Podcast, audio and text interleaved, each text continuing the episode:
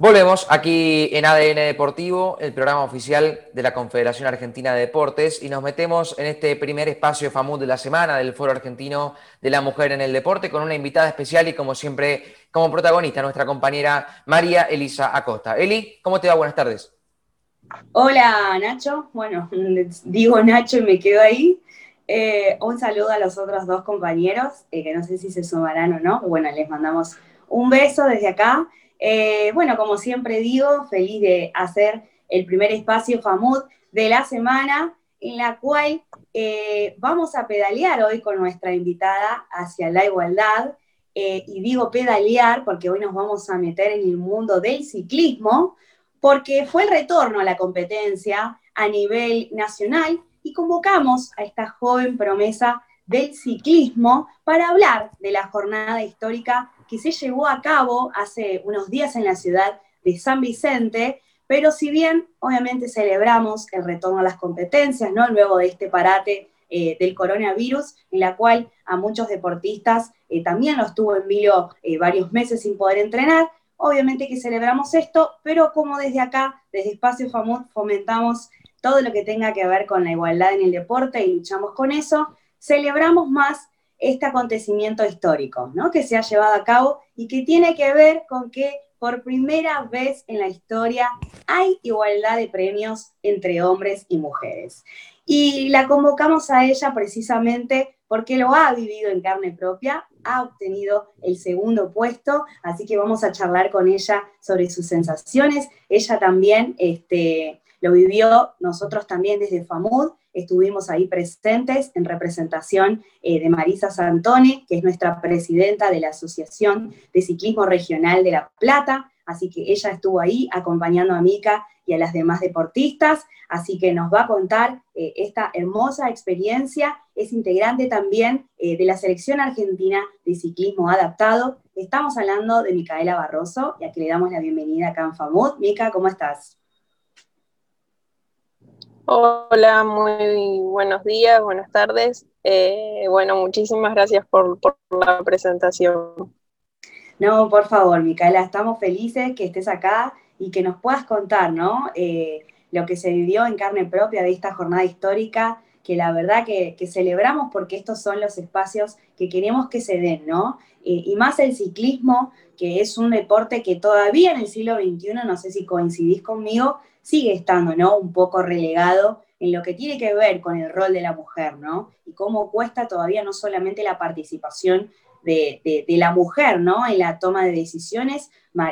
He charlado con Marisa varias veces y la verdad que, bueno, hoy es, es la única mujer ella representando, ¿no? En lo que es Buenos Aires. Después, bueno, hay también una representante eh, en la provincia de Santa Fe y otro en el sur, pero no tenéis muchas más mujeres. Pero bueno, si bien todavía falta, obviamente que esto es un paso adelante, ¿no? Y es una de las cosas que lógicamente tenemos que remarcar porque está bueno cuando se dan estos tipos de adelantos. Bueno, yo quiero que me cuentes, Micaela, eh, cómo viviste esta, esta gran experiencia. Bueno, eh, sí, la verdad que coincido mucho con vos y bueno, la, experiencia fue súper linda porque ya eh, que, en un, que en un mensaje llegue la información de que va a haber la igualdad de premios eh, es más, sumó a muchísimas chicas que hacía mucho no se veía un pelotón femenino tan grande, porque el gran dilema del ciclismo femenino es, bueno, no hacemos carreras para mujeres o mm. eh, ponemos un premio menor porque no se junta la cantidad que se junta eh, en, la categoría elite, que es la, la mejor categoría de los hombres, ¿no? Y bueno, es verdad, porque si van a hacer una carrera, no sé, acá en Buenos Aires, que es donde está la mayor cantidad de chicas. Eh, no, la verdad es que no se juntan 100 eh, chicas, pero bueno, tampoco es que estamos poniendo eh, una categoría exclusiva para mujeres y una cantidad en el premio igual que el de los hombres, entonces también es un ida y vuelta, ¿no? y bueno, y, haber empezado con esta gran iniciativa, el, el premio si bien era menor, pero era menor para los dos, entonces eso creo que llamó muchísimo la atención de todos eh, en general de hombres y mujeres, y bueno, y, fue un gran, el resultado fue enorme, porque la verdad que llegaron a ir en la primera carrera, eh, creo que más de 35 chicas, y bueno, eso no se había visto, hacía mucho tiempo que no se juntaba un pelotón femenino. Y mm. nos dieron la posibilidad de correr solas, que también eso también eh, suma a más chicas porque no todas están acostumbradas a correr con hombres, entonces prefieren correr solo con mujeres, que es lo lógico y es lo, yo también lo prefiero. Y bueno, eso también va sumando chicas que por ahí no se animaban a correr nunca con hombres y ven un pelotón femenino y bueno, y sí se suman. Y bueno, eso logró la cantidad de chicas y bueno, y el resultado fue un éxito. Qué bueno, qué bueno. Mira, sí, Marisa me pasaba, le consultaba, ¿no? Unos números y me decía que hoy hay alrededor de más o menos 5.000 licenciados, ¿no? Este, del ciclismo federado y en la cual de esos 5.200 son mujeres nada más. Y de las 40 entidades, por ejemplo, que regulan el ciclismo, hay tres mujeres en toma de decisiones, que era lo que mencionaba al comienzo, que bueno, está Marisa en la provincia de Buenos Aires, Susana en la provincia de Santa Fe y Virginia en Comodoro Rivadavia. O sea que todavía el número es como muy chico, ¿no? Por eso creo que es importante esto que remarcas, ¿no? Que se haya armado un pelotón de mujeres y que sea el puntapié, ¿no? Porque esto que también crezca en derechos y en igualdad real de oportunidades implica, ¿no? También que más mujeres este, quieran practicarlo. Y Mica, yo imagino tu pase de categoría fue bastante abrupto, ¿no? Y esto que mencionás, que las mujeres, ahí se suma Santi. Buen día, Santi. Hola, buen día. Buenas tardes, chicas, ¿cómo andan? Todo bien, todo bien. Em, lo que te mencionaba, Micaela, es respecto a eh, este pasaje abrupto que tuviste vos de categoría, ¿no? Porque, como vos mencionabas, todas quieren correr, prefieren correr en las categorías de mujeres, fue bastante rápido porque vos a los 17 años ya estabas pasando a correr con las ciclistas consagradas, cuando por ahí en la categoría de hombres lo que se hace es pasar de juveniles a sub-23 y de ahí a lo que es elite. Vos, eh, y lo que le pasa a la mayoría de las mujeres es que pasan, ¿no? Este, esta categoría abrupta en la cual se encuentran siendo muy jóvenes ya después corriendo en categoría de elite, ¿no? Sí, eh, eso es verdad y pasa en el mundo, es una realidad que no solo pasa acá en Argentina, sino que pasa en el mundo. No tenemos eh, carreras, no tenemos categorías sub-23, o sea que uno deja de ser juvenil a los 18 años y ya corre con las mm. mujeres que tienen eh, de 18 en adelante sin límite de edad. Y bueno, y los varones, como vos bien explicabas, es hasta los 18, después hasta los 23 años tienen otra categoría y recién ahí pasan a su categoría que es la elite. Así que bueno, sí, es un gran cambio y es un gran choque, pero bueno, creo que eso también nos hace más fuertes a la hora de, competir con, ellos, ¿no? Porque mm. en realidad en las carreras que son de acá, eh, siempre terminamos compitiendo con los, con los varones, con los, varones, con los hombres elite. Claro, claro, claro. Eh, digamos que a ustedes es, como lo que termina por ahí siendo de, decir una diferencia de por qué ese pasaje o por qué esa diferencia en realidad las termina beneficiando, digamos, a la larga. Eh, y vos fuiste convocada, Micaela, también a, formar parte del equipo continental este, del Shimano Ladies eh, Power junto a otras ciclistas de Latinoamérica, la cual eso también te permitió competir ¿no? en distintas partes del mundo. Contanos también esa experiencia. Sí, em, bueno, acá en Argentina también quería resaltar que hace dos años atrás eh, se corría el Tour Femenino de San Luis y fue una gran evolución del ciclismo femenino acá en la Argentina.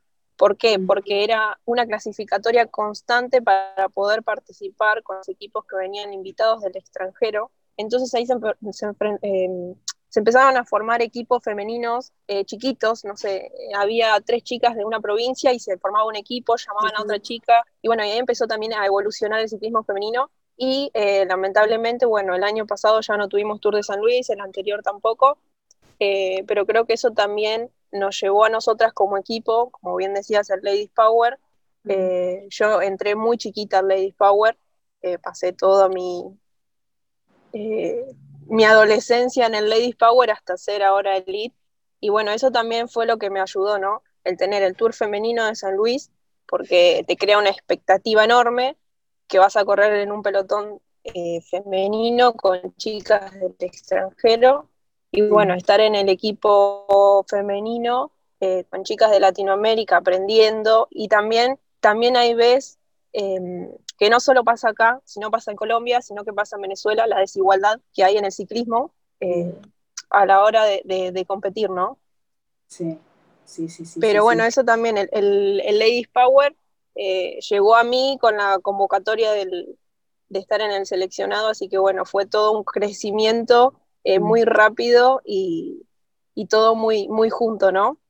Sí, bueno, eso iba a entrar, ¿no? Me iba a meter en ese terreno también, Mica, porque creo que hay un quiebre en, tu carrera cuando pasaste del ciclismo convencional al ciclismo adaptado. Entonces acá en Espacio FAMU también nos gusta traer mucho el deporte adaptado porque creemos que también ¿no? es, un, es un deporte eh, inclusivo eh, y en la cual vos diste un giro inclusivo en tu carrera. Este, o sea, vos te llamaba la atención cómo corrían las chicas ciegas y comenzaste a probar corriendo en tándem como ciclista guía y acá en la Argentina no había tándem femenino, así que podemos decir sin exagerar, que fuiste una de las precursoras este, de esta especialidad. Bueno, ¿qué te, ¿qué te significó, Mica, ese giro inclusivo en tu carrera, participar de un mundial adaptado de pista eh, y poder competir ¿no? en, la historia nacional con una deportista no vidente? Dejar de lado, ¿no? De alguna manera, las, las individualidades o, esto de eh, pensar solamente en uno y decir, no, bueno, voy a salir a competir con otra persona.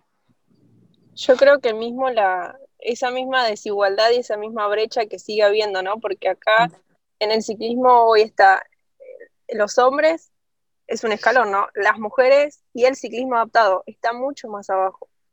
Entonces hay que como empezar a ser un poquito más empático y empezar a demostrar, a ver, el ciclismo adaptado no se, no se lo conocía mucho.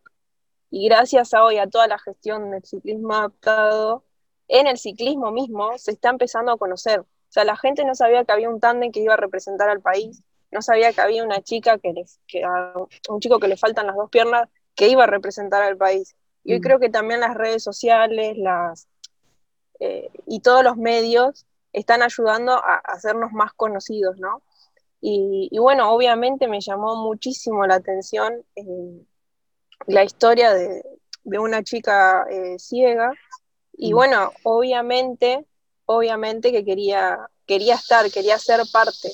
Y bueno, y lo logré eh, gracias también a, todo el, apoyo de, bueno, como te digo, esta gestión de, Martín Ferrari, que es el técnico del seleccionado de ciclismo adoptado, que bueno, que también nos impulsa a, a, ser no solo vistos, sino a, ser vistos afuera también y, y a dar batalla afuera, ¿no? que un tándem femenino esté en la final eh, de, una persecución o de una velocidad eh, es el sueño que, tenemos hoy con, otra chica ciega que, es Majo Quiroga, eh, llegar a los, próximos juegos, así que ya, estamos pensando no solo en, en bueno, vamos a superar, vamos a... El ciclismo adoptado el deporte adaptado en general está como visto, bueno, pobre chico, eh, está buenísimo que haga algo. Y no, porque Majo tiene un sueño como lo tiene un, ciclista convencional, que es llegar a las Olimpiadas. Y no es bueno, pobrecita, que llegue a las Olimpiadas. No. Eh, Majo está entrenando como una profesional conmigo para llegar a las Olimpiadas. Entonces no se la considera todavía como una atleta eh, de elite, sino todavía la gente tiene esa mirada de, uy, pobrecita, qué bueno que haga algo. Entonces como que queremos lograr de que también se vea como un atleta de elite, como un atleta profesional que quiere lograr un sueño. Simplemente eso. Mm. Sí, es ese famoso techo de, de, cristal, ¿no? Que a veces sí, sí, se te cortó un poquito recién, Mica, pero sí, te, te, se, llegó a entender ah. lo, que, lo que dijiste. Eh, sí, yo creo que, a ver, cuando vos quedaste ¿no? un poco entre la espada y la pared cuando disputaste el Mundial de Ciclismo Adaptado. Imagino que no te fue fácil la decisión, porque al competir, eh, a elegir el, deporte adaptado sobre el convencional implicaba que dejes de lado ya eh, participar de los torneos internacionales del ciclismo convencional. Este, fue todo un desafío eso.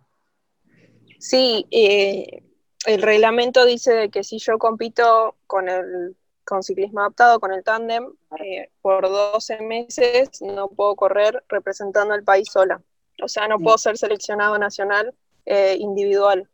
Eh, pero bueno, no, no sé si me costó tanto tomar esa decisión, estuve desde muy chica en la selección, tuve mis viajes convencionales, pude viajar a más de un mundial y pude Mm. ir a, a Panamericanos y creo que, que lo disfruté mucho, pero también aprendí y, y creo que por eso también elegí el ciclismo adaptado, ¿no?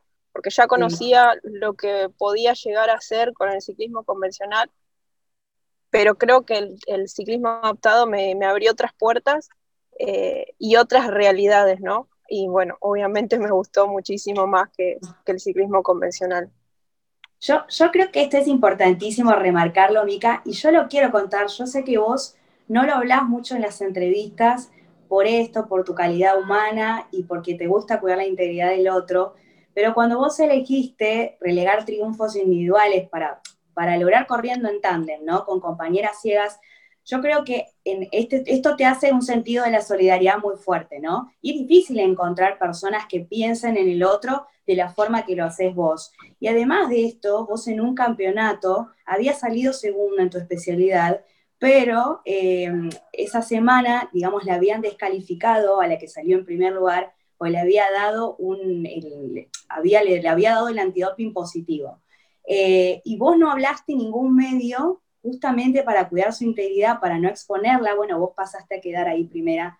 La verdad que eso es algo súper admirable, no se ve en todos los deportes. Y yo lo quiero resaltar hoy porque justamente los valores humanos o la calidad humana nos encanta traer también cuando decimos que no solamente el deportista ¿no? se forma como deportista. Creo que es algo súper admirable y no se encuentra en todos lados. Sí, sí, eso pasó hace unos dos años ya creo.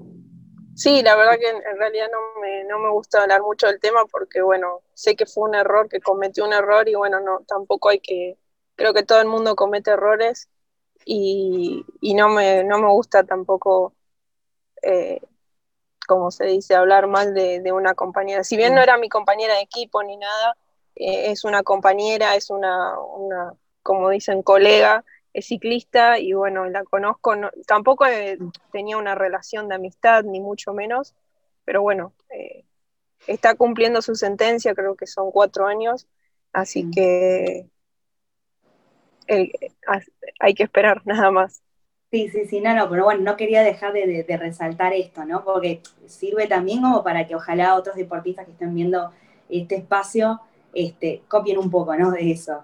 Eh, y, la última, antes de cerrar, Mica, eh, claramente, a ver, la, diferencia de premios entre hombres y mujeres, eh, como bien dijimos, es un gran logro, no es el único desafío al que se enfrenta hoy el ciclismo. Todavía falta esto de la falta de oportunidades en la promoción de la mujer en los medios de comunicación, el papel este, del fomento en el deporte femenino, eh, a la hora ¿no? de lo que es la paridad de género y la toma de decisiones. De, dentro de todo esto, ¿cuánto sentís que falta? O sobre todo dentro del ciclismo, ¿no? ¿Qué, qué es lo que todavía falta eh, particularmente? Yo creo que también falta mucho eh, de nuestro lado, ¿no? Porque eh, creo que hay que ser un poquito más empáticos y por más que, que esté quien esté al cargo o en el o manejando todas estas situaciones que se pueden mejorar, eh, como que si no nos gusta lo tiramos abajo y no le hacemos la, la, vida fácil, digamos. Entonces como que hay que ser un poquito más empático y poner un poquito de cada uno como corredoras, como, corre, como corredoras, eh, yendo a todos los, los, eventos que se van a hacer y demostrando, porque por ejemplo, si nos ponen una carrera de hombres, eh, hoy también la, situación económica no ayuda mucho, pero si estamos acá en Buenos Aires y nos ponen una carrera con los hombres, no sé, si somos más de 20 chicas, no nos van a hacer largar con los hombres. Seguramente nos van a largar aparte, no nos van a dar el mismo premio, obviamente, pero bueno, así creo que se va fomentando también, mirá, estamos acá, mirá, somos 20, mañana podemos ser 30. Entonces esa, eh, como se dice, insistencia, hay que insistir, hay que insistir, hay que insistir, hay que hacernos ver y hay que ser empáticos. O sea, hay que ir, hay que estar, hay que apoyar. Y bueno, y, y creo que así vamos a lograr nuestro lugar, ¿no? Haciéndonos ver y respetar sobre todo. Y, y, bueno, creo que son años, pero no es algo imposible, ¿no? Tal cual. Hermoso mensaje. Gracias, Micaela, por compartirnos tu historia. Nos encantó tenerte. Eh, muchísimas gracias. Y bueno, estamos en contacto y como siempre acá a disposición para lo que necesiten. Muchísimas gracias y bueno, un placer. Saludos. Chao, Mica, gracias. Chao, muchas gracias. Hasta luego. Adiós. Bien, Eli, pasaba un nuevo espacio de FAMUD, el primero de la semana. Seguramente el día jueves nos, nos volveremos a encontrar. Así será. Un saludo, chicos. Chao, Nacho. Chao, Santi. Buen martes. Adiós. Bien, pasaba Eli Acosta con su primer espacio del Foro Argentino de la Mujer en el Deporte de esta semana. Querido Caruso, nos vamos a una pausa, ¿le parece? Me parece perfecto, señor. Hacemos una pausa y a la vuelta ya seguimos aquí en ADN Deportivo.